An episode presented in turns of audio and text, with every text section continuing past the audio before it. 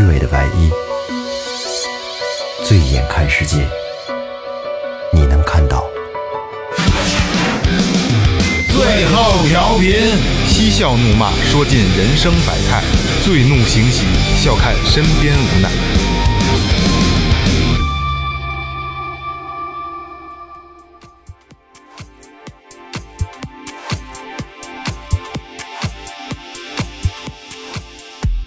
Hello，听众朋友们，大家好，这里是最后调频，我是你们的老朋友梦姐。头茬香椿二茬酒，刚娶的媳妇儿现好好。大家好，我是撸，不是，大家好，我是二哥。大家好，老岳，大家好，国庆节过完喽，我是雷子。哎，雷哥错了，你不能这么聊，因为这期是国庆，没事儿没事儿没事儿没事儿没事儿，这样才真实。对对对，这样才真实。咱们这期录的时候，其实是今天是十月十号，对对对这叫叫是今天是什么节日来着？我我双十节嘛，我的节日嘛双十节，十月十号我的节日嘛，新换的设备太太太太太太牛逼了。我在节目纪念一下吧，今天是我妈的生日，哦，哎呦，来喝一个，干一杯。来来来来来来来来，也是我的生日，你的节日，双十节，干了，我这不干挺多的呢。呃，先说前面啊，微信搜索最后 FM，微博搜索最后调频，然后关注公众号和新浪微博，自动回复是可以进群的。对呃，告诉我你的来意，还是这话，我就是你就直接加我，不知道你是谁，我就不加你了，好吧？那是我个人微信号。嗯，好，这期节目到此结束。我操，吓得我一跳，对，就我打前面跟后边一样的。今天有一个特殊的环节啊，今天呃群里的兄弟来了，到现场来啊，在第一时间近距离的接触最后调频，就在现在就在我们这张桌子上啊，欢迎魔都。来欢迎。哎，大家好，我是魔都啊，非常有幸啊，到这儿来现场看看，跟那个咱们那个厅还真是不一样啊。现现场直憋哎，的，反正 真他妈给我憋住了，我操！滴了两瓶六十度的酒，好嘞，来你们聊。听听魔都这声，想起那天，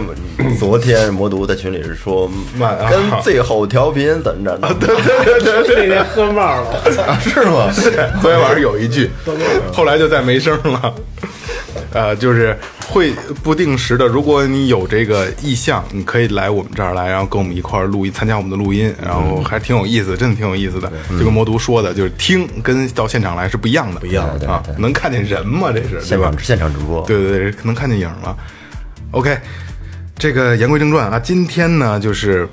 呃，很临时的加了一期节目，没有任何策划，没有任何的大纲。为什么要加这期节目？而且这么有自信的去加？今天找了一个，就是对这方面有有非常直接的有这个兴趣和爱好，然后也相关的这些东西也比较了解的一个朋友。科班的，呀，对对对对对，就是小圆儿。这小圆儿 就跟那个咱们之前节目里那个大哥是一样的，连麦那个那个大哥是一样。来，小圆儿跟大家打个招呼。大家好，我是袁景强，大家叫我小圆儿就可以。哎，小圆儿，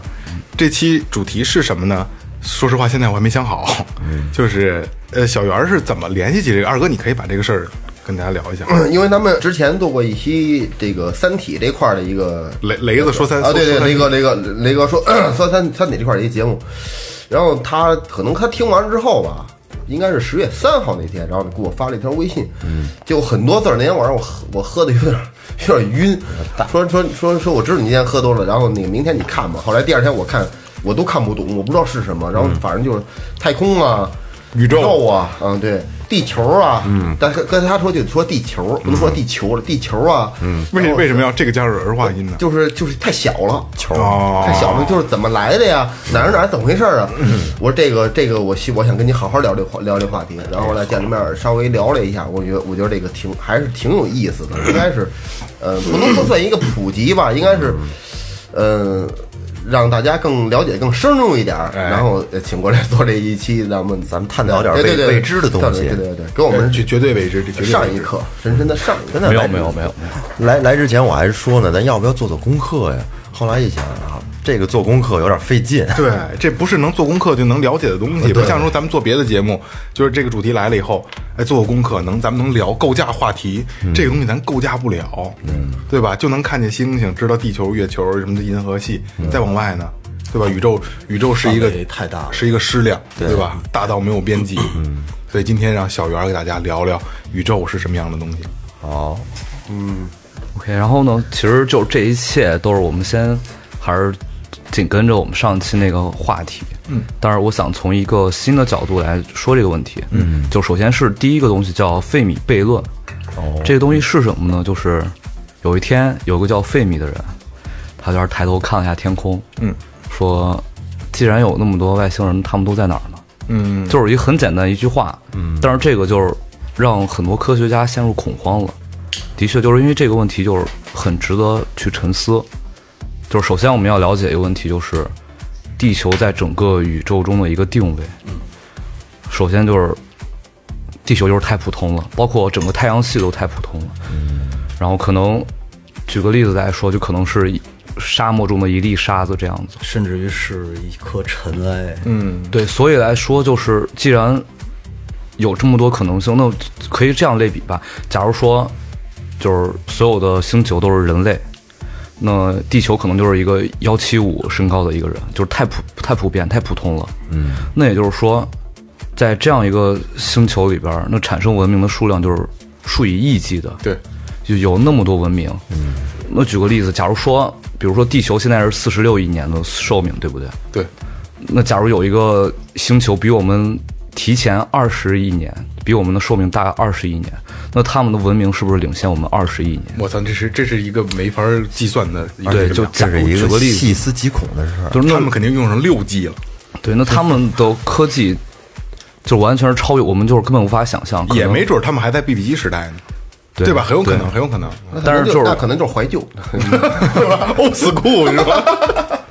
但是就是放在一个普遍的一个角度，比如说有的在 BB 机时代，有的，但是这个数量太大了，嗯，总有几个肯定超越我们无数代的那样对子，对对对对。就可能我们可能相当于他们就是蚂蚁，相当于人类这样子。其实也就是说，呃，外星人是一定存在的。嗯不是，这是这个只是一个猜想。假如那如果如如果说我问你呢，你你认为存在吗？我不知道，其实我是认为它是存在的，就像刚才我我认为我就之前咱们也聊过，对就像我刚才说，宇宙是一矢量，就是然后咱们地球又是一粒尘埃，那会不会有另一粒尘埃也是他妈的有有水有生命的呢？对吧？你知道这个？你你说这个，呃，地球以外的生命和文明，其实，呃，霍金最早以前他融资想让人投钱做一个那个星际旅行吧，他应该是我印象中啊，他好像是对那个半人马座的有一颗阿尔法星特别感兴趣，他觉得那颗星。或者那一片星云里边肯定有适合人类居住的一个上面有有有人儿，对，他就即使不是有人的话，他也觉得有适合有适合人类居住，因为他那会儿不是预言说二零二六零零年的时候地球就毁灭了，人就没了，咱们赶不上。咱们肯定赶不上，对对对，还好还好，所以那会儿我记得他有一段时间好像是拉过融资这块儿，就是他想想做探索嘛，啊，可是霍老爷走了，后来走了，走了，走了对对走了，对对这事儿搁这儿了。搁这儿了。嗯嗯那来，咱们接着说，那就你为什么不认为会有外星人存在？就是还是就是因为，就是因为，比如说举个例子，假如说既然有那么多外星人，对不对？嗯，那他们的那个科技超越我们那么多，那是不是意味着随便我们的上空就充满了各种电磁波，就各种信号什么的？然后我他们的飞船早都在各种周围在晃荡，我们早都观察到了，对吧？嗯。但是现在所有到现在为止，所有的一切的记录都是，比如从一些野史啊，嗯，就是就是权威的科学杂志从来没有说过我发现了一个外星人，嗯，对，对。至于为什么没说，可能是已经发现了，但是为了怕引起公众的恐慌，嗯，对吧？有，但还有更大的可能性就是根本没有，没有发现。那为什么没有发现呢？这就是这个，这个就是费米悖论的原因。就既然有那么多可能性存在外星文明，那么为什么没有发现它呢？这就是费米悖论。多安静，不是是这样说不出话来。因为那个，那你看你在你的想法中，外星人一定是比咱们的文明要高级很多。对，那他有没有可能现在他们仅仅是小动物？或者是细菌，对，就是肯定是，我觉得这种可能性也存在，他没有能力去去逃出他们的星球去旅行啊，去呃，就是在在宇宙中游荡啊之类的，所以咱们发现不了它，咱们也不知道它是在哪颗星球上，哪一个包，就是很可能是在银河系以外的，肯定是对。但我觉得是这样的，比如说，就我刚举的那个例子，我们都说地球是一个一米七五的一个身高的人，对吧？那既然那个普遍存在的，就就人口是众多的，甚至是无数的，那肯当然有那种比人，比如一七五身高低的，矮很多的，可能有侏儒之类的，当然肯定也有巨人，对不对？也有两米的，就是说，肯定有比我们低微的，低微很多的，甚至连生命都不存在的，或者是单细胞动物的，还有更多的就是，也有很多比我们高级很多的，就是有很多种可能，是吧？对。其实可以这么想，咱们人类目光在整个宇宙里面它是非常短浅的，也可以想象成其他的外星人，他们眼光也没有那么长。咱们发现不了外星人，就像其他外星人发现不了我们一样，也可能会有这种可能存在。你知道那个特早以前我看过一本书，挺逗的。他们说人 人类是什么呢？人类呢，就是就是一帮外星人放到地球上的一群罪犯，放了很长时间。后来他们给忘了这事儿了。突然间有一天呢，他们想，哟，咱们前段时间放到地球上一群罪犯，咱们现在看看他们怎么样了吧。后来呢，那这外星人的人身肉身是过不来的，他们就派了三个灵魂过来，其中一个灵魂呢是佛陀。哦，你看啊，他们到到世界上以后，就跟所有人说：你们要向好，你们要做善事，你们的灵魂就能去西方极乐世界。嗯，还有一个人呢是忘了。没忘了伊斯兰教的那个穆罕默德，你看也也也是嘛，就是你你相信真主存在，然后呢你要做好事儿。第三个灵魂啊走丢了，走迷路了，这这通绕绕来绕去的绕不着，最后呢不小心的投胎到一个痴呆儿的脑袋里头了。哦，结果这痴呆儿就是爱因斯坦。哦，他是最后来的，所以这我看完那本书，当时我都傻了。我说这种猜想太逗了，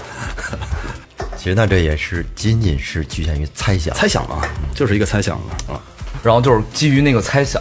就是为什么我们没发现他们呢？嗯，然后就是有很多理论，但是比较著名的，首先第一个叫大过滤网理论，就是认为就是文明就像一个鱼一样，就是很多网，就是从那个可以从那个很多鱼可以从网里边漏过去，对不对？但还有更多的鱼就被网隔在这边了。它就是把文明分等级了，就是一级文明，它意味着就是它可以使用整个行星上的所有的能量。嗯，二级文明是指可以用整个星系的所有能量，然后后边还有三级、四级，具体我忘记了。这是不是就跟维度沾边了？嗯，不是，就是能量沾边，就是我，比如说我们地球现在属于好像是零点七六级文明，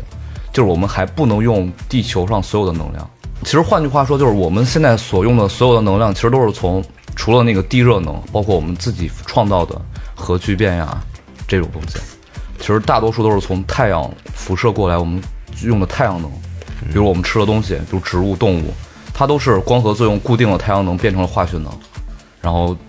在各种能能量转换，但是它本源都是从太阳那儿来的。也就是说，我们地球现在只是处于一级文明。哦，然后他说，我们要突破下一级，肯定要经过层层的筛选。嗯，那现在就是有两种可能性，第一种就是我们人类已经通过那个筛选了，也就是说，他说生命本来就是特别困难。嗯生命本来是一种幸运，对，因为就是 又想起那三产生这个东西的条件太严苛了。首先，你得有，就是我们类似于我们人类的这种生命不存在，比如其他的什么硅基啊，什么那种生物，我们都是碳基生物。首先，你得有合适的，就是和星那个恒星的距离，就是和太阳的距离今天这期。我觉得特高级，打岔都不好打岔。我我是吧我又我又想插所以跟啃鸡爪子你相信 你相信进化论吗？我相信，我不相信，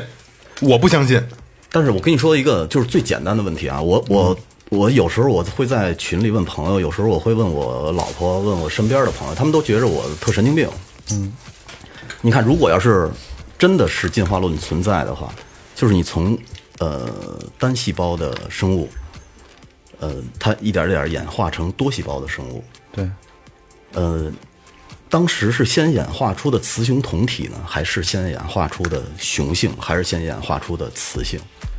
它是细胞分裂嘛？因为细胞是就是早期的那种，我知道是分裂，但是如如果要是不是雌雄同体的情况下，是先有的雌性还是先有的雄性？它不可能两边同时，呃，进化出来，是不是？因为它它进化是没有目没有目标的，像一棵大树似的，有可能往这边长，有可能往那边长。这不这不是女娲娘娘甩的吗？甩的泥点儿哗哗。反反正民间传统这块出来了。反正我 我那柳条从哪儿摘的呀？这个事儿一直在在困扰我，我我我觉得太问小圆，就是我觉得可以从，就是我以我浅薄的知识，就从，就是我也不是学生物专业的，就我自己本身的专业是机械设计、制造、机器自动化。嗯然后关于生物这个，就是高中学的知识。首先举个例子，比如说人类的染色体，就是控制，你没有人类的那会儿，就是我是先举这个例子就是人类的染色体 X 染色体，就是控制雌性的那个，就是比 Y 染色体的长度是 Y 染色体的，就是很很多倍吧，就是 Y 染色就是控制男性的那个染色体只是很短的一节儿，对，就也就是说，包括，所以我认为是先有雌性的，那先有雌性没有雄性的话，你你谁谁去受孕啊？啊，不是谁怀孕啊？谁去孕育你下一代啊？因为我只我觉得只要是，不管是先进化出雌性还是先进化出雄性，你这一个生命体肯定是进化不下去的，它肯定到这儿就终点了，没有那么长时间等着你去再进化出另一个，然后再去交配，再去繁衍。我觉得这个太困难了。我我打个岔啊，这个嘉宾和这个雷哥跟这特正经的说，然后二哥跟萌姐这一人拿鸡爪子跟这儿特别正经的啃，不是你没觉得这是一个特别？那天我们去泡温泉，我跟我们哥们儿聊这觉得事儿觉得觉得然后那个 雷哥，你真鸡巴无聊。不是那温泉池子里那几个人都让我们给聊走了，可是我就觉得这是一特别实实在在摆在眼前的。你看晚上睡着觉睡不着觉？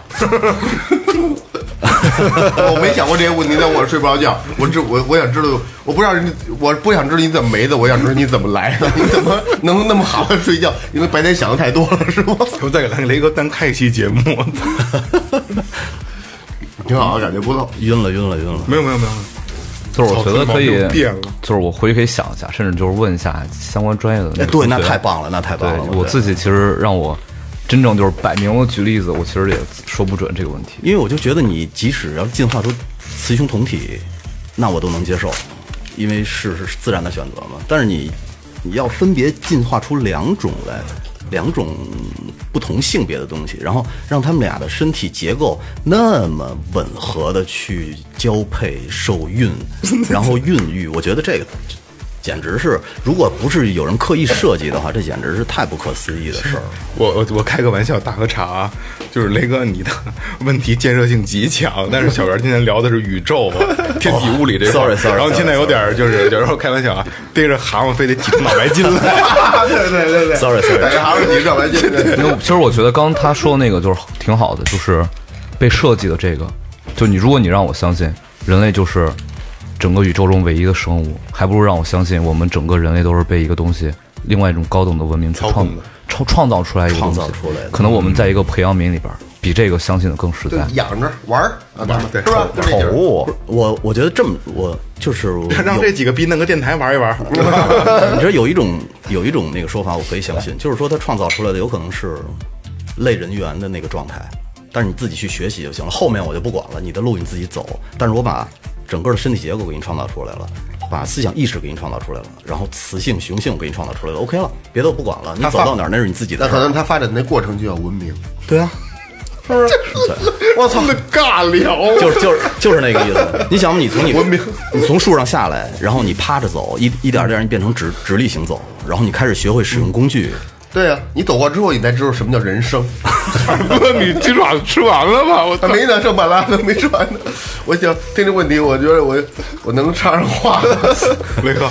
咱不往生物上转了，来，小袁，咱们继续往下捋。我刚刚说哪儿来着？说到外星人，啊，说到那个，就是说有可能已经经过了那个过滤，就是生命本身就是一个特别严苛的条件，嗯，就是你得有，首先你得行星和恒星得有一个适宜的距离，如果超过那个距离，太冷了，对吧？嗯，太近了，离太阳太近的话，又太热了。对，老爷儿这儿照不着就是。然后还得有大气层，如果没有大气层，你的所有的空气什么的就全跑宇宙空间去了。嗯，所以，而你还得有大气层，还得有液态水。其实条件条件挺苛刻的。对，那怎么就那么巧？它要有引力啊地球就在这个位置，啊，你必须要有引力啊，正合适。就证明你的你你还要有你自己的火山，嗯，你的地下，但是其实就是你说这么巧这个问题，就是就正是因为这么巧，我们才能在这儿，才能到现在才能做这个问题。如果没有这么巧，其实就我们根本没有不存在我们。真棒啊！这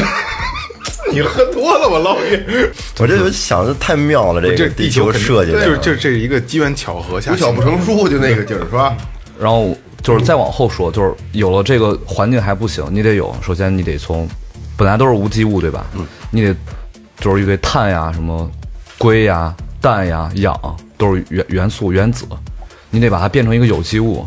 这种东西它是一个你经过了很多年，又从有机物变成单细胞生物，再从单细胞生物变成多细胞生物。再有了植物，有了动物，然后动物从海洋进入陆地，没跑偏吧？你看没有回回我这儿来了吧？没有没有没有没有，然后之后产生了非洲有了类人猿，然后我们在树上还不行，我们还要下树。如果我们不下树，然后我们还要创造工具，有了工具，我们还突然有一天想开了要用火，有了火之后还还不行，感觉吃了不够，然后开始本来就是采集，采集就是摘野果子、打猎什么的还不行，我们还得耕耕种，嗯，有耕种之后还不行，我们还要工业革命，有了工业革命，我们还要信息革命。也就是说，就是这些东西，就是一步一步，其实都是巧合。走错一步，嗯，那我们都不会有现在这个文明的程度，我们也不会在这儿录电台也。就是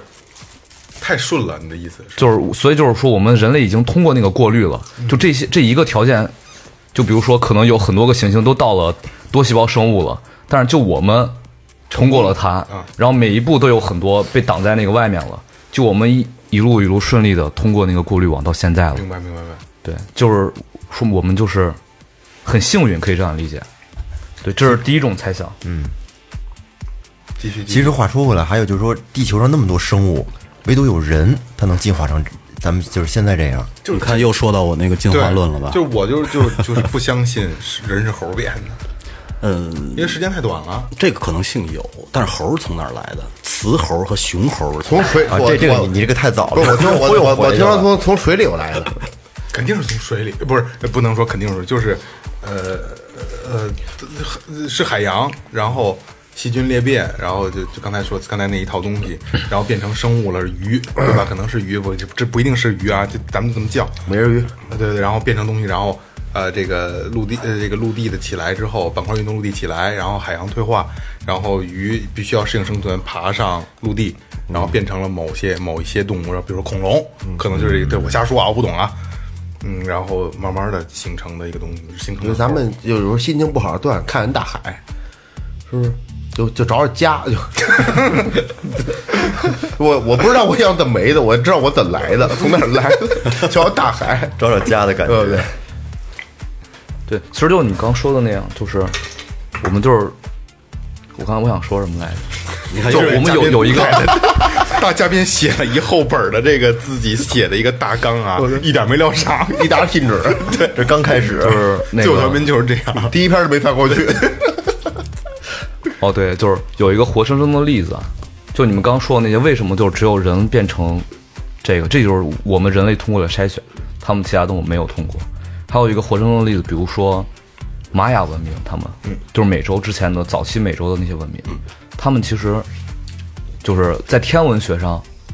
就是已经特别发达了，他们已经有详细的那关于天文的那些记录了，但是他们没有轮子，就是没有轮子就意味着什么呢？就没法没有交通，没有交通工具，没有交通工具就没有交流，对吧？没有交流就没有工业，就不可能产生。为什么呢？比如说，举个例子啊，就是我们有青铜器，对吧？青铜这个东西是有一大堆前期的条件的，比如说你得有，首先你要有高温的技术，还有你必须有，比如发现青铜这种元素的东西，你知道它哎这东西可以把它融化成那个东西，还有其他一大堆东西，就不是说一个人或者一个文明单独发现了青铜可以产生青铜，而是比如好好多个部落，我发现了，哎，可以用这样烧可以产生高温，哎，我发现这有个石头怎么怎么样，但让大家交流，就交流之后发现，哎，我试着用你你有高温，我有这个东西，咱们试着产生了，哎，烧了一下，合合作一下。对，但是你没有轮子，你就没有交流，你就没有交通。对啊，对，然后所以他们就没有没有工业。西班牙人征服他们的时候，就我们用的是长枪矛，有已经有火火器了，他们还在用石头，这就是差距，就是因为他们点错科技树了。嗯，哦，你这么说我明白了，你这么对说我明白。，就是点错科技树，甚至也可以甚至就理解为是一种过滤。就假如整个当时大陆都是像他们一样点错了科技树，所以玛雅文明也一定要一定要一定要消失，所以是跟这个有对对对。就是你被过滤了。也就是说，玛雅文明虽然非常早，也有有些方面非常先进，但是说它有些方面点错了科技树，对跟我们现走那针儿在不一样。那针儿走偏了，那针儿就短，点完完了。对，对，可是你知道吧？我就觉得人类的科学文明的发展，其实还是要靠某一个人或者是少部分人去推动的。它跟人的想努力的情情他怀总得有一个开始吗？对，他都有一个开始，你不能咱一咱一辈棋不是这样的，你对对，你跟你人口基数是没有关系他。有一个叫叫号那个人，不不，我我不是这样认为的。就我认为，就是是时势造英雄，就是因为比如说，我们人已经 人类之所以会从采集者文明，就是打猎，对吧？然后摘果野果子，到农耕文明，不是因为有个人有一天哎突突然特别开明，我发明了这个东西，而是因为人太多了，在这样采集吃不饱了，都要饿死了。才会出现有人才会去尝试去搞这个，就是正是因为有需求，我们才会有人去尝试着种地。那是这样，你看，咱们就拿爱因斯坦来打举例子吧。他在结婚之前，其实他就是一个专利所的一个小专利业务员。对，但是在结完婚以后，就是我印象中是一九五零年的时候，这么激这么痛，对他那一年发布了五篇特别牛逼的论文，而且第一部你们肯定知道，就是那个光的波粒二象性。光电效应那个，对，呃，对，光光的波粒二象性，就是说光本身是一种波，而且它它又是一种粒子。他就是那那年是拿靠这个获得那个二诺贝尔物理学奖嘛。然后第二，第二篇我印象中是，他测量了分子的大小。然后第三步是他，我想想啊，第三步应该是他论证了原子的存在。然后第四步最牛逼了，狭义相对论，你知道吗？嗯嗯。但他那个名字起的特难听，叫《论运动物体的电动力学》。其实你一听就是，其实跟狭狭义相对论是一点关系没有的。但是狭义相对论就是在他第四篇的论文里边体现出来的。然后紧跟着他又写了第五篇的论文来补充第四篇的论文，呃，就是那个 E 等于 mc 方，广义相对论。就是在他就是他在他的第五部的那个论文里边体现出来的。可是狭义相对论，你知道，你听起来好像离咱们的生活特别遥远的那么一个东西，嗯，但是据说现在有一个东西是可以应用到的，是什么呢？就是说有一种有一种效应叫中慢效应，你听说过吗？嗯，还有尺缩效应。中慢效应就是说，是你光达到一定速度的时候，就假假如说你一个运动物体达到光速的时候，相对它的时间是停止的。然后呢，咱们打上打到天上二十四颗那个 GPS 卫星，它它就是以高速的这个，呃就非常高速的这个在在运动的，嗯，应该是每秒钟四公里。但是它的那个每秒钟四公里，相对于光光速来说，肯定就慢多了啊。但是它每天也要慢四秒，所以它 GPS 的那个卫星会每天把它的这个时间调快四秒。嗯，这就是狭义相对论里边的呃剖析出来的，这叫中慢效应嘛。所以它这些很奇怪的东西，就是你你也不知道哪天就应用在你你的生活里了。对。可是我我就觉得，除了这个中曼效应，好像狭义相对论跟咱们屁屁关系没有。其实其实不是的，就是包括现在的所有的天体物理学都是建立在广义相对论，就是比狭狭义相对论可以理解为就是，假如说，就我们现在本科生，就是可能本科生基本上都能读懂，但是广义相对论你可能去到，比如黎曼几何之类的，可能就必须是物理专业的人去读。狭义相对论我都看不懂。然后就让你刚刚说的那个首先就是因为为什么会出现这个东西，不是因为有爱因斯坦，就是可能爱因斯坦他本人说过，就是如果没有我，可能五年之后会有人发发现广义相对论，但是没有我，可能五十年之之后才会有人发现广义相对论，就是因为当时物理学已经，就是他们这样说的，物理学的大厦上已经有两片乌云在笼罩了。第一个就是产生狭义相对论的原因，就是因为光的速度是不变的。举个例子，比如说你现在在以两米每秒的速度在跑步，我在以一米每秒的速度跑步，嗯，然后我看你的时候，是不是？假如我我看你，我的眼中看你，你是不是就以一米每秒的速度跑步？你相对我的速度，对不对？但是光的速度就是什么？比如我现在是以十分之一光速在跑步，你以二十分之一光速在跑步，咱们俩看到的光速是一样的。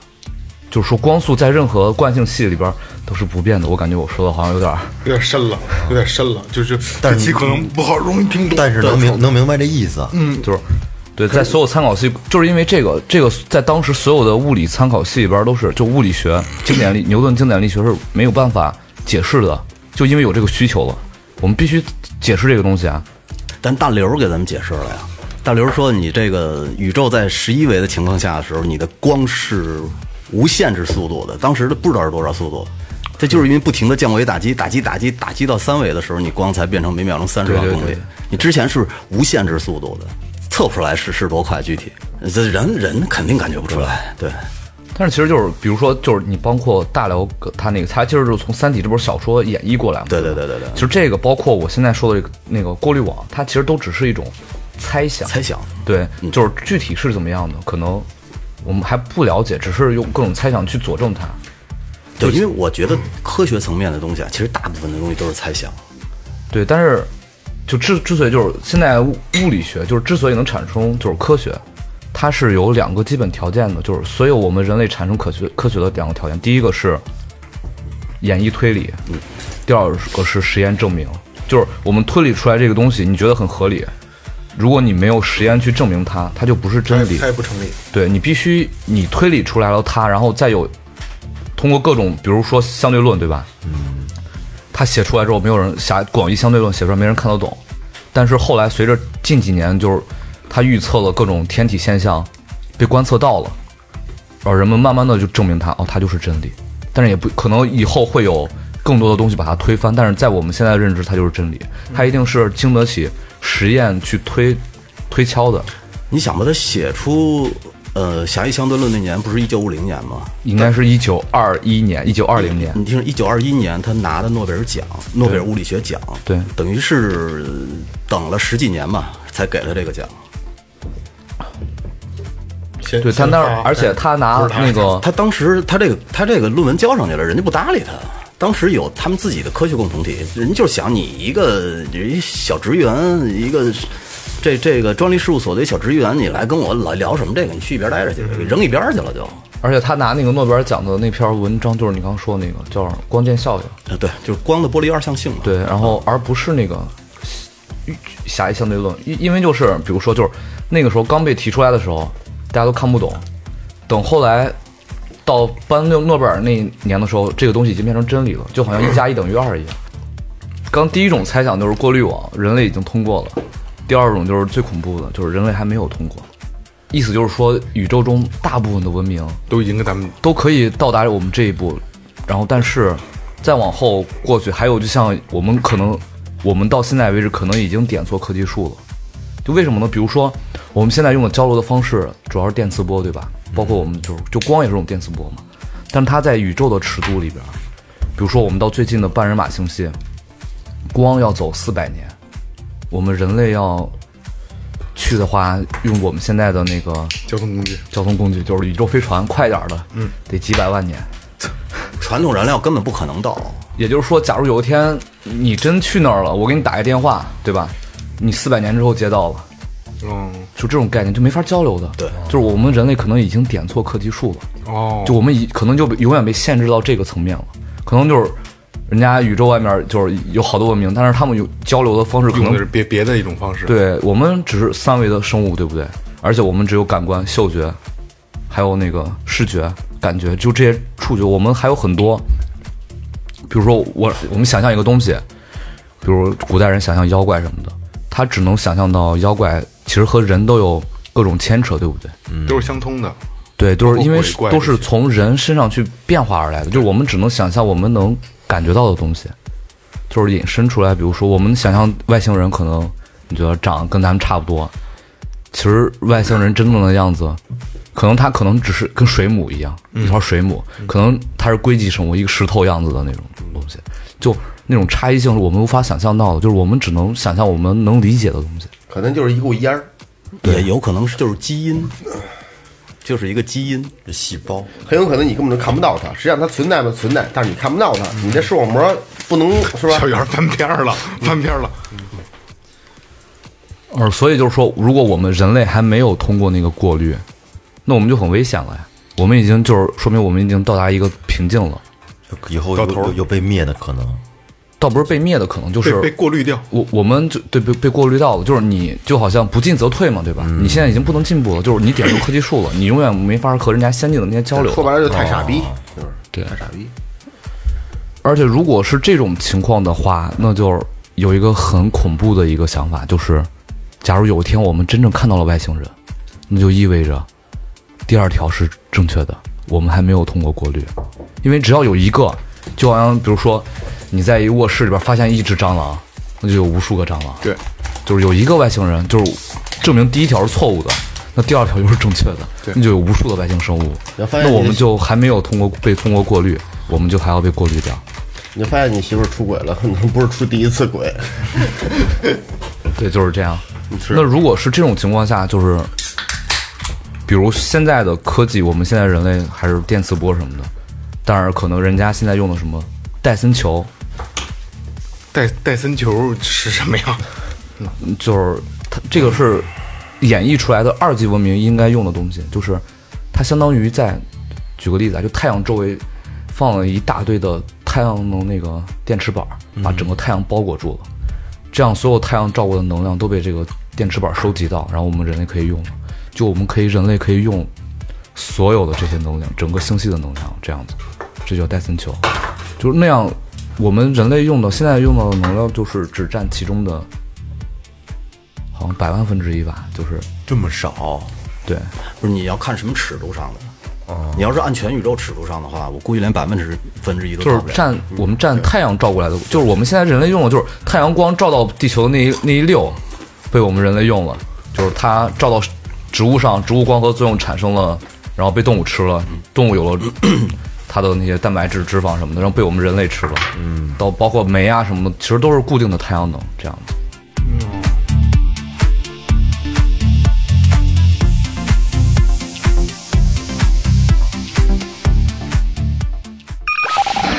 您正在收听的是正在收听的是 Tipsy Radio, 中国唯一一档最后谈话类节目 the only one.《最后调频》。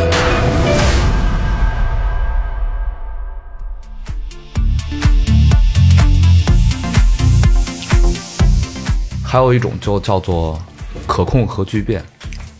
就是怎么说，就是原子弹它叫核裂变，就是它是一个原子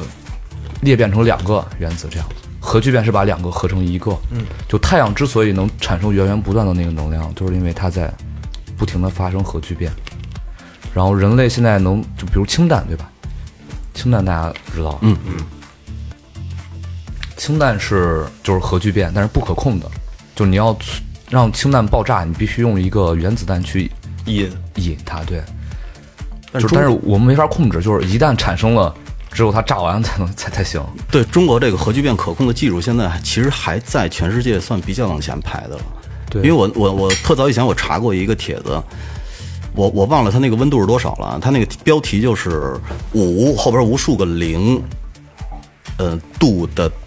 呃温度的这这种物质用什么容器才能装？后来呢，我我看到最后的时候，其实它是拿磁场去装这个东西的，相当于那东西是飘着的，它那就是核聚变时候核聚变反应堆中心的那个温度，就是无后边无数个零，太可怕了，我觉得那个。首先就是现在那个核聚变，我们现在还没法控制，就是真正去掌控它，比如让你反应到这一步，你停你就得停。就是假如我们能还是在实验阶段，对，假如我们能控制的话，那现在所有的能源问题，比如煤啊、石油，就是我听懂，都不用了我听懂你大概的意思，但是我理解的可能有问题啊。其实，呃也就是钢铁侠那个灯的那个东西，就是这那如果如果是那样的话，对吗？我没看过钢铁侠，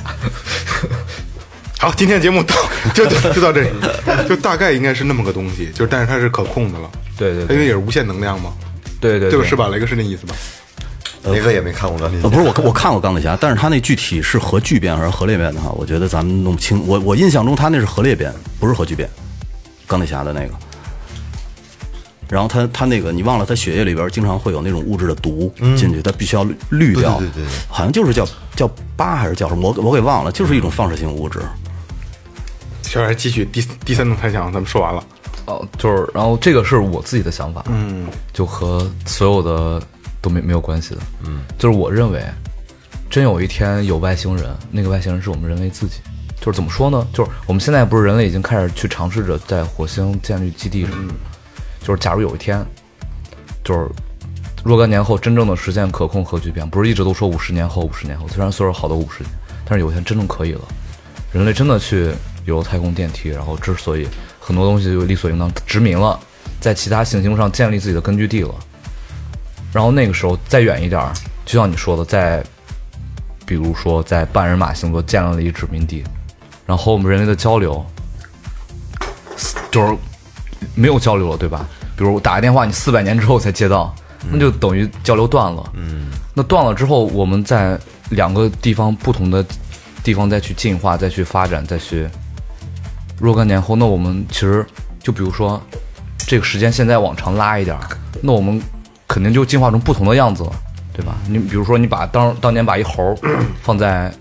非洲，放在亚洲，若干年后，他们也是完全不同的样子。你知道你你你说的这个吧，其实特特别符合一本书里写的那个那那个状态。那本书的名字叫《自私的基因》，它就是讲你人其实就是一个壳儿，你所有的行为、你所有的活动、你所有的想法，全部是被基因控制的。基因只是想把它自己传传递下去，让它变得更好。对它就是你人就是一个壳儿，人人就是一副臭皮囊，对，所以说那个嘉宾说那个意思就是说你，你不管进化成什么样，也都是无所谓的。对，它只是为了它这个基因能更好的传递下去。对，就是我我的意思就是，我们有一天，比如跟殖民出去的那些伙伴们没有交流了，因为没法交流了，对吧？太远了。若干年后，咱们的信息传导技术用不上。对，然后若干年后忘了，然后你看到突然观测到一天有有一有一批人开着宇宙飞船来了，跟跟我们长得不一样，你认为他们是外星人，其实就是若干年前我们啊，走的那批走的那批哥们儿，对，就是这个意思。他还认为你是外星人呢。对，就是这样，就是可能若干年后我们观察到外星人就是我们曾经的自己这样子。然后这大概就是第二个，这两个都可以解释那个费米猜想，就费米悖论，就是那个大过滤网理论，就是因为生命太稀少了，或者说你只有到某一阶段才可以去观测到那些东西，而我们现在能力观测不到。第一种的话，就我们人类是独苗，我们肯定观测不到；第二种的话是，虽然我们不是独苗，但是我们太垃圾了，所以我们观测观测不到。这就是对费米悖论的第一种猜想。下一种下一种就是和《三体》扯上关系了，就是黑暗森林法则。黑暗森林法则对这个雷哥应该比较让雷雷哥你来吧，你来吧，你来吧。你这样让雷哥大概的描述一下，听过这期节目的朋友，然后今天雷哥再给大家大概描述一下黑暗森林法则是一个大概什么样的一个法则？啊，大概那个意思呀，就是这个宇宙里其实是藏着很多高等文明的，而且都跃跃欲试了。然后他们假设他们一人拿了一把猎枪，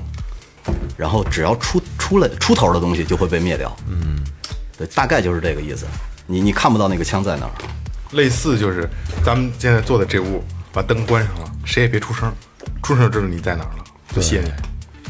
所以要先扔出去一只兔子。你你扔个易拉罐儿，人们都知道易拉罐是什么，就全啐那易拉罐啊，儿。对，那小袁，你可以就是把这个它这个理论就是黑暗森林法则这个理论，它存在着两个基本条件，一个叫技术爆炸，一个叫猜疑链，就是缺了这个东西都不可以。首先有一个最基本的东西就是宇宙的物质是有限的，就虽然无限大，就我们可能觉得特别大，但是它总有一个量的。比如说你海海洋里的水，你觉得它特别多，对吧？它它有一个总量的，就宇宙宇宙里边的物质和能量是守恒的，有限的，嗯，然后我们人类在消耗它，或者说虽然说能量守恒，但是熵在不停的增大，就是永远都是从有序变成无序的。在这种情况下，就比如说这会儿一馒头你吃了我就没得吃了，所以我们所有的文明都是一种竞争的关系。就是如果没有这种竞争关系，那这个黑暗森林法则就不存在了。比如大家都是猎人，对吧？那这果子果园里边果树特别大，够养活我们俩人，我们没必要打了呀，对不对？我们每人摘果子就够了。就是因为首先东西是有限的，第一个，然后叫技术爆炸，就是文明发展的那个顺序它不是线性的。什么意思呢？就是比如说我们从无机物变成有机物，嗯，变花了可能几亿年，再从有机物到那个单细胞生物，又是几几千万年过去了，再变成多细胞生物，再变成动物，它那个时间慢慢的在缩短。我们人类从产生文明到农耕文明，就是过去两千年，我们整个人过得都是差不多的，但就是因为工业革命之后，短短的几百年，就有了一有一个质的飞跃，然后再后来信息革命就也就是短短的一百年一百年内的事儿吧，对，几十年有可能就是发生的又是一个另外一个质的变化，就是说他认为是文明的那个进步是指数性增长，就越进步越来越快的。嗯，就举个例，在那个黑暗森林法则就是就是这样理解，就是比如说咱们俩都是俩猎人，对不对？你可能在用石头打，但是你进步特别快，我用枪在打，你用石头在打，你必输啊！对，但是今天你用枪石头在打，但是你可能从石头到拿矛去打，用了一千年，或者是就是用了一天，但是你后来进步的速度飞快，意思呢，就是你看见我用石头菜的时候，你必须先给我干掉。你别以为你拿着枪，我拿着石头，你甭甭理啊，小逼崽子，你理他干嘛呀？不是那么回事儿。等你回去睡两觉，没准我这边火箭都拿上了。对，就是这样，这就是猜疑链，不是，这就是技术爆炸，技术爆炸，对，就是你永远无法预计多少年之后我我的科技发展到什么地步，所以你得先催了我。你然后下一个就是猜疑链，就是别管你今，就是那那个小兵张嘎那说那话怎么说来着？别别别别看你今天闹得欢，小心将来来金蛋。就是你现在牛逼，你是把四大发明造出来，你把麦克风挪过去是吧？啊，呃，别看你今天特别牛逼，但是我我把这四大发明应用，我造一枪就打你那刀，义和团那刀，就就就这么简单一事儿。你说不准，义义和团那贴两张横幅，人就不是符，人就刀枪不入了。还有下一个就是猜疑链，这个其实就是，就举个例子啊，就是咱们俩都是普通人，嗯，就是在猎在那个森林里边俩猎人，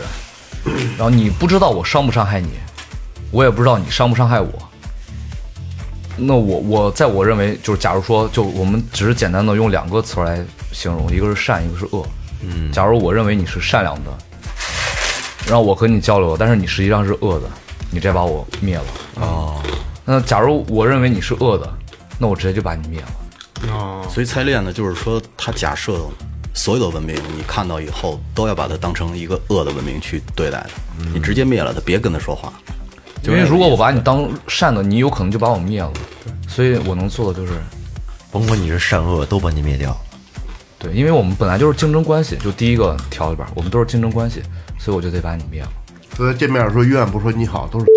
嗯，是不是这意思？对，就是我我怕的就是我跟你说了你好，你跟我说一句我操，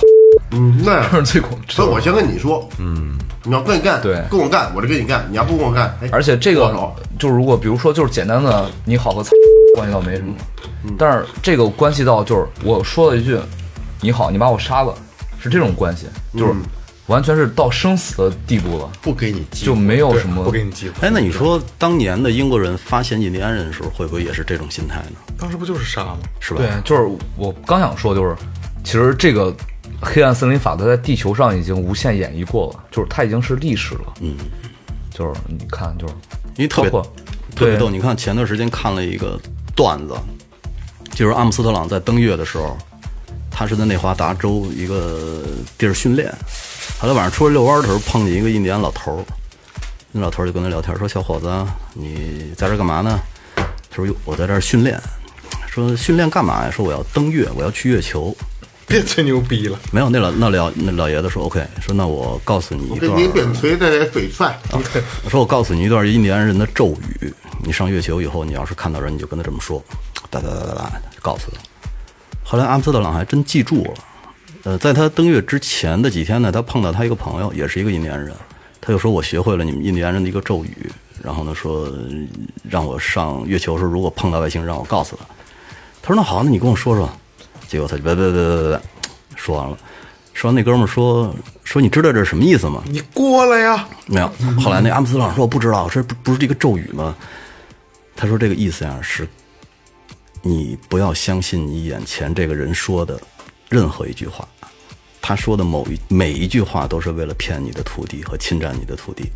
我操！就是一个印第安人老头告诉他，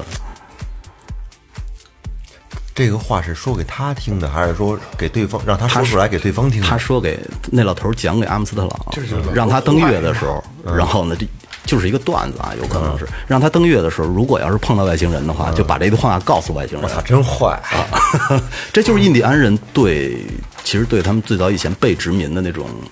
对，一个态度，一个对态度。对，对，就是因为其实我们可以这样理解，就是我们本源，比如和非洲人、和印第安人、和澳洲人的土著，我们都是同一个祖先，对不对？就我们还能理解他们到底是什么东西，我们已经干出了这种事情。嗯，那我们对待外来的那些根本不知道是什么样的东西，就跟我们的区别，我们现在人类不是区别生物是用界、纲、门、种这种来说的吗？跟我们可能都不是一个界的东西。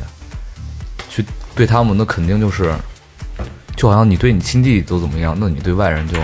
更不用说了。所以这个东西就很有可能，也是一个猜想，但是我觉得很有可能这个东西。嗯。但是还有从另外一个角度来说，其实人类的每一次进步，其实都是在这种情况下发生的。就是，其实若干年以前就有一个很有趣的一个采访，算是。就是现在不是有好多那种原始居民还过在过着那种采食者的文明，嗯，就是什么叫采食者文明？就是每天没事儿出去打打猎，就是原始生活。对。然后现在科学家就认为他们过得应该特别不幸福，但是其实他们每天每个人只用工作两个小时，就是你工作俩小时，你去打猎，然后你就能休息好几天。就是他们每天没事儿，也没有什么没有这么多物质上的压迫和约束，你也不用考虑，哎，你买了一名牌包，你有车，你有房，然后我没有，就是他们其实过得无比的幸福。可能说他们的幸福度和我们是其实是差不多的，比我们或者是比我们要比我们还要好。高很多，对，那你说，你你看前段时间有一个照片在网上传，就是北巴布亚的一个一个部落的那个酋长参加一个什么会议啊，国际型的会议，然后所有人都西装革履的坐在他边上，嗯、摆着麦克风，然后他呢是光着身子，穿了一个小丁字裤，嗯，就是发在咱们群里一个。牛角的东西啊对对对套在那个鸡鸡上，没错没错，你你知道看完那个以后呢，当时我就觉得是一种猎奇心理，可是后来我就在想，这种东西以后没有了，你随着他们的土地，呃，因为要取资源，嗯，而被侵占的时候呢，其实他们的文明一点儿一点儿也消亡掉了，对，以后也再看不到这种东西了。就我们现在再举个例子，就是你既然在那种生活里边比现在幸福，那你为什么要当时为什么要做出改变呢？就比如说你每天，你你假如说你刚开始就每天采果子、打猎，过得挺开心的，你为什么要一年四季每天辛苦劳作的去种地呢？还是不开心，还是不美丽。嗯不不是有欲望是因为没得选，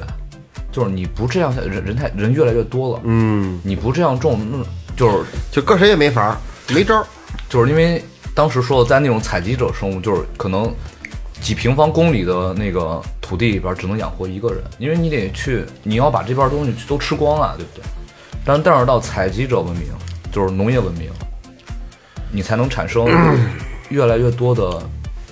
一片儿可能种了一公顷的土地，种种了麦子什么的，不是咱们这就能养养活很多人了。为什么会人越来越多呢？你你知道人正经的人口增长从什么时候开始吗？真的人口大爆炸的时候，嗯，是从这个一夫一妻制产生以后，嗯，对，你知道为什么吗？嗯，你看啊，咱们以就是拿动物做一个比喻，黑猩猩五到六年生一胎，为什么呢？他们就不是一夫一妻制了，他们是群居制，没有没有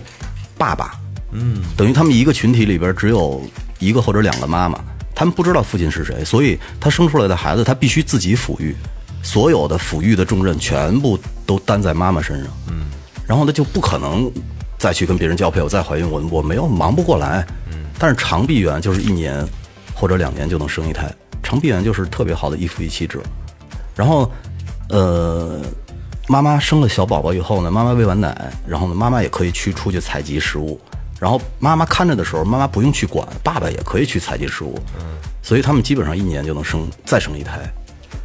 然后基本上就是人呢，我觉得从文明出现以后呢，就是从一夫一呃一夫一妻制开始的时候，人类的这个数量是开始暴增的，但是具体是哪年我忘了，也是很早很早以前看过一个书上写的。还是繁殖，繁殖的多。对，但是你要是假如你四呃三四个爸爸一个妈妈，这不行，这太黄太黄了，这个。但是我我我觉得是这样的，就是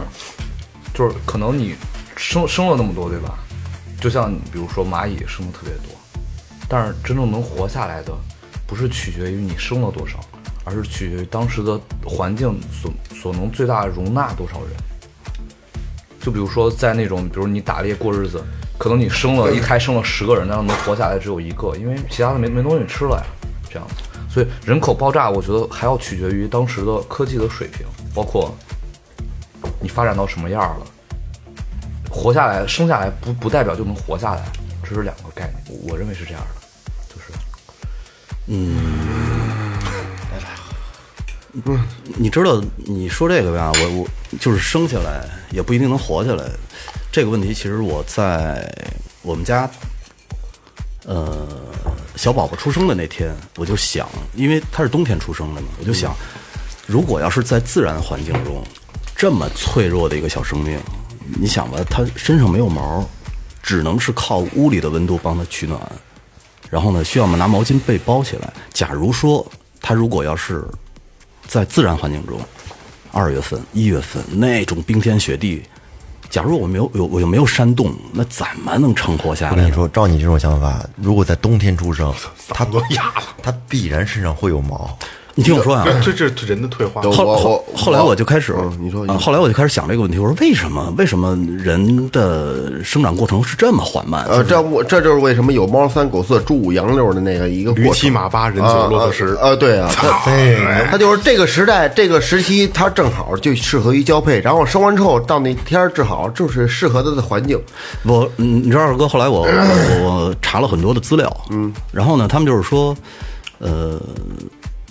为什么小羊、小马生下来几天它就可以，不，当时几个小时就可以跑，就可以去喝奶，然后基本上呢就可以，呃，有一个特别正常的一个呃生活状态了，但人不行，这是逼的。不是逼的，是因为人直立行走以后，他的骨盆是有所变化的。其实小呃前呃就是呃泛泛泛指，现在所有出生的孩子，即使满月的孩子也是早产儿，因为他的他的脑袋没有完全闭合，必须要在它没闭合的时候，从你已经改变了的产呃改变了的那个盆骨的结构里生出来，嗯，所以只能用早产生出来。如果要是人趴着的时候，那生出来的孩子有可能几个小时里也也也就能动，就跟小猴似的。哪吒这也是一种退化，也是一种对，生完了几个小时，我就可以在树上爬，但是人就不行，人最起码你生下来要一年以后你才能走。嗯，就是因为人他直立行走以后，他是是牺需要牺牲你的身体结构的。你牺牲了你的身体结构以后呢，你的你有可能你孕育的这个孩子的时间就要缩短。明白。所以现在所有的孩子基本上讲都是早产儿。在然后在在对，在某种意义上讲，对，如果要是这么说的话，我就能理解了，为什么现在的孩子生出来这么脆弱，就是跟动物相比，对是吧？这样我觉得就是一个特别同样都是哺乳中哺乳动物，但是对，这这是我，因为我我当时查了很多资料，然后这个是我觉得比较能说得通的一个，听起来。好，那咱们接着往下，咱们走小圆儿的这个他的大纲，好吧？小圆后边儿你的东西是什么？是完全今天 今天完全是一节课，今天完全是一节课。嗯，对，我们刚刚说到那个，就是从那个采集者文明到农耕文明的退化，对吧？就是因为当时环境容纳不了那么多了。嗯。但是其实就像刚才那个雷哥说的，就是我们人类在不停进化，就是朝着我们认为所正确的方向去进化，但是我们也在可以理解为就是走上一条不归路。牺牲一些东西。对就是你既然这样进化，你肯定包括我们人类的所有的你认为的骨骼，包括就是比如腰椎腰腰椎间盘突出，嗯，比如痔疮，对，这些病都是因为我们直立行走而得而得的。就是这个病就是特别奇怪，就是只有人类才有腰椎间盘突出这种病，因为我们直立行走，对对对我们躯干要承受我们人体所有的重量，但是动物就不会，它趴着的。就包括艾滋病，这也是因为人类到进化到现在为止才有的这种东西。就是漏洞，其实说白了就是漏洞。对，可能到以后会进化是吧？就是说我们在虽然在朝着认我们认为正确的方向去进化，但这种进化就是是有风险的。是一个过程。就我们现在基本上消灭了地球上百分之八十的植植物，嗯，和把它种成了小麦、玉米、大豆，为了我们就是你说那百分之八十就对我们不利的植物是吗？倒不是不利的，就是呃，只是对我们没有没有好处。我们没用的啊，对，然后我们就种了小麦什么。现在地球上大多数植物都是我们的粮食，对，然后动物就是所有的。举个例子，就是之前对我有威胁的东西我全当那个？对古猿进入美洲大陆的时候，他把所有的当时的哺乳动物吃光了。嗯，就是整个美洲大陆没有什么大型哺乳动物，因为被他们吃光了。就可能在非洲草原的时候，就是人类不是都就现在的学说，就是人类从非洲迁移过来，在非洲的时候就可能说，嗯，因为就是已经共存了几百年了，对吧？几百万年了，所以那些动物和人就是看到人就怕了，因为他知道你要吃我们。但是人类第一次迈到美洲大陆的时候，人看到那些动物看到人，这是啥东西？然后就是完全没有这种，也没有继承这种他那些动物的父母没有教导他们要看到人类就要躲起来，所以他们完全不躲，那就被人类吃光了。哎，你说你刚才说到小麦的那个问题，就是说把所有的植物都砍掉了，都种成小麦了。这个，如果你要是反过来想，呃，咱们站在小麦的这个立场上想啊，我呢是一颗野小麦的种子，然后呢，我通过我自己的这个基因传递，然后我驯服了一个人，把我带到了他的地盘儿，然后帮助我繁衍我的后代。嗯也说得通。这这是不是也可以这么想？对对对然然后呢，让我的后代遍布了全国各地、世界各地。然后呢，虽说它吃掉了我们一小部分，但是相对于我们那会儿孤苦伶仃的野小麦来说，那我们的家族已经壮大了很多呀。对，你们的人其实相对小麦来说是奴隶。对，你们是服务于我。对对对对，你要这么想，其实也挺逗的。其实这个完全可以上，就是上升到比如鸡、小麦鸭、鹅、牛、羊这些动物也是，它本来在自然界占很少一部分，但是现在完全就是已经占动物中的很大一部分了，就是就是动物，瞅这些玩得好。认为把我们人类驯化了，就再上溯到就是人类之所以产生了一切的进步，都是因为人口数量的扩张，就是从之前的那种采集者文明到现在，就是因为数量不停的去进步，可以甚至理解文明的意义，生命的意义就是为了繁殖，为了产生下一代，为了延续下去。那其实按照这种模式来说，其实就刚刚说的，小麦就是胜利者，就是可以推荐两本书给那个听众，一个叫《人类简史》，嗯，就这本书特别列的那个那个，对对对对对，这本书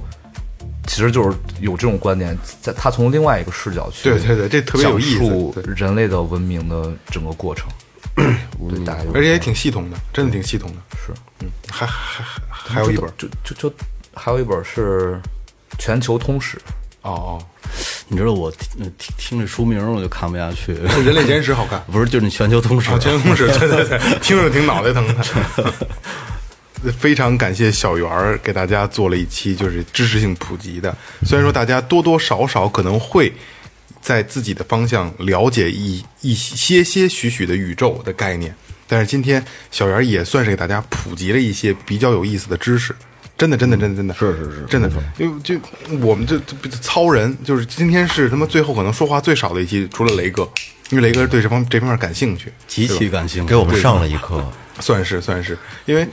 其实就像我说的，就是就是因为贫瘠懦弱的现在，让我们把时间、把这个概念全都都忘了。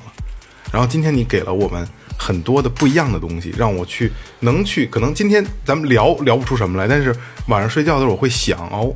今天小圆聊的这些东西真的是这样，然后我会影射到身边的一切东西，包括可能一个瓶子、一个塑料袋，都会去影射到，当然会给我另一种思路，会给每一个人都是会有这种的感觉。特别简单的一个问题，就是说你有什么想不开的时候，你就去看看星空吧。嗯，对，你看看星空其实我我我一直我一直到我想不开的，我就是我我把自己从地球从引引开往后闪闪闪，我跟太阳一边骑，我瞧瞧地球。就是人还有非洲那些难民，连水都喝不着，连饭都吃不上的。对我这我这点逼事还算 那今天真的可能很多东西大家听不太懂，但是一定会有你能这个摄取到的东西。比如说我，我是一个认为外星人存在的，但是今天听完小圆讲之后，我要重新审视这个问题了。对，就是真的存在吗？我可能也会反问自己，那那我曾经可能活三十多年了，我认为的一个事儿，我今天就要打一个问号了，真的存在吗？我操，这个我觉得很重要，推翻了一个我自己坚持的一个论点。但是我们今天聊的那些东西，好多都没有考据过、啊。哎对对对对对就是没没有考据咱们聊到哪儿说到哪儿。对大家要是聊要真是有不对的，其实可以指出来，是吧？只不过是给大家一个方向，大家自己去任意的去发挥自己的想象，去想这些事儿。今天聊的东西很多，包括雷哥今天聊的，还有小圆今天讲的，是有很多的点供你去想的，有无限遐想空间，像宇宙一样，我倒是个矢量，而且其实越想越害怕这个东西。很恐惧。嗯，对对，是个是个。当时在做节目的时候，在就是在拉倒吧，你个鸡爪子一个接一个的，你还做节目呢？但是虽然说这鸡爪子一个接一个，但是说这个在聊的过程当中，我是一直在想，我觉得这个事儿其实是一个仔细想来很很可怕的一个事儿，对，因为可以这么说。可能会想到我们人类太渺小了因为，小圆说的科技树点完了，真的很有可能就是在信息传导这块儿就结结束了，我们可能就就这样了，不会再有什么再再再进步了。是这样啊，假如说要是给你们一个机会，让你们冬眠，可以冬眠二百年，也可以冬眠五百年，你们现在会选择冬眠吗？不会。你们可以看到二百年或者五百年以后的世界。那最后调频怎么办呢？还坚持更新呢，对不对？太自私了，雷哥。呃，二百年过去，我们还每周每周还怎么更新啊？嗯，但是你知道这个问题其实一在一直在困扰我。后来我就想了一下，如果要是能给我一机一个机会，让我们家人所有家人都一起冬眠的话，有可能我会选择冬眠。啊，那你这么说，我也会。那有一段时间呢，我就特别希望我假如老死以后，去世以后，我能变变成一棵松树，就是在一棵比较高的山上变成一棵松树，我能看着这个世界一点点的变，变成什么样，我只要静静的跟那儿看着就行了。那我喝多了以后，就找那棵松树跟底下撒泡尿，撒泡尿，大大风天儿 BGM 就是吹呀吹呀，我的骄傲啊。都都是吹我裤脚子上了。我我我我是我是真的特别希望能看到二百年或者五百年以后的世界是个什么样。其实讨论这种特别大的话题，特别适合，呃，你像我们每天就是说事儿比较少的时候，其实说这个只是说是在闲下来之后随便的一聊，但是说当你人生失意的时候，或者是你欲望太太多、太强的时候，如果你想想这些问题，可能很多事儿会释然。哎，没错，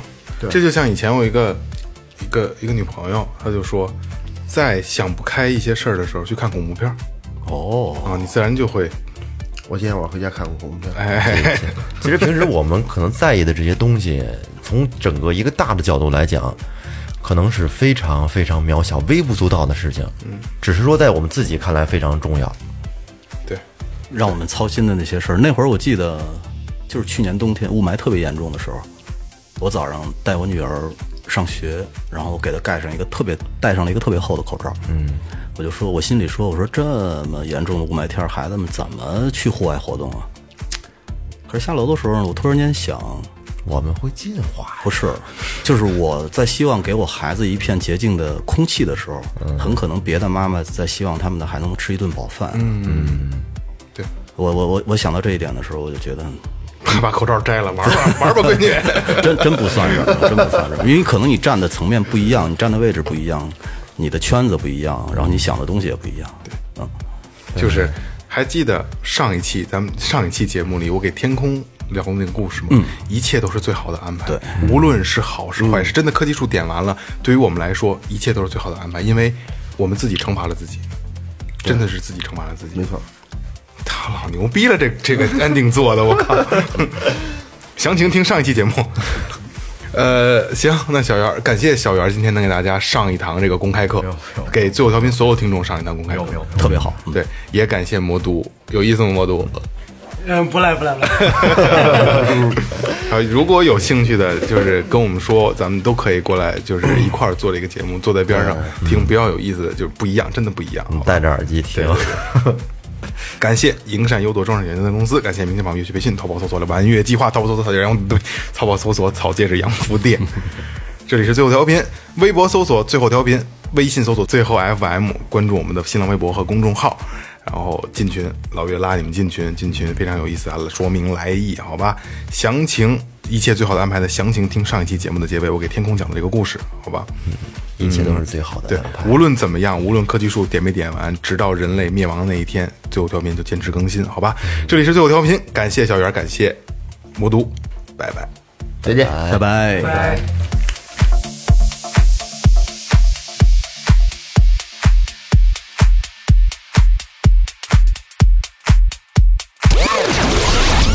这里是最后调频 This is Tipsy Radio，我们直言不讳。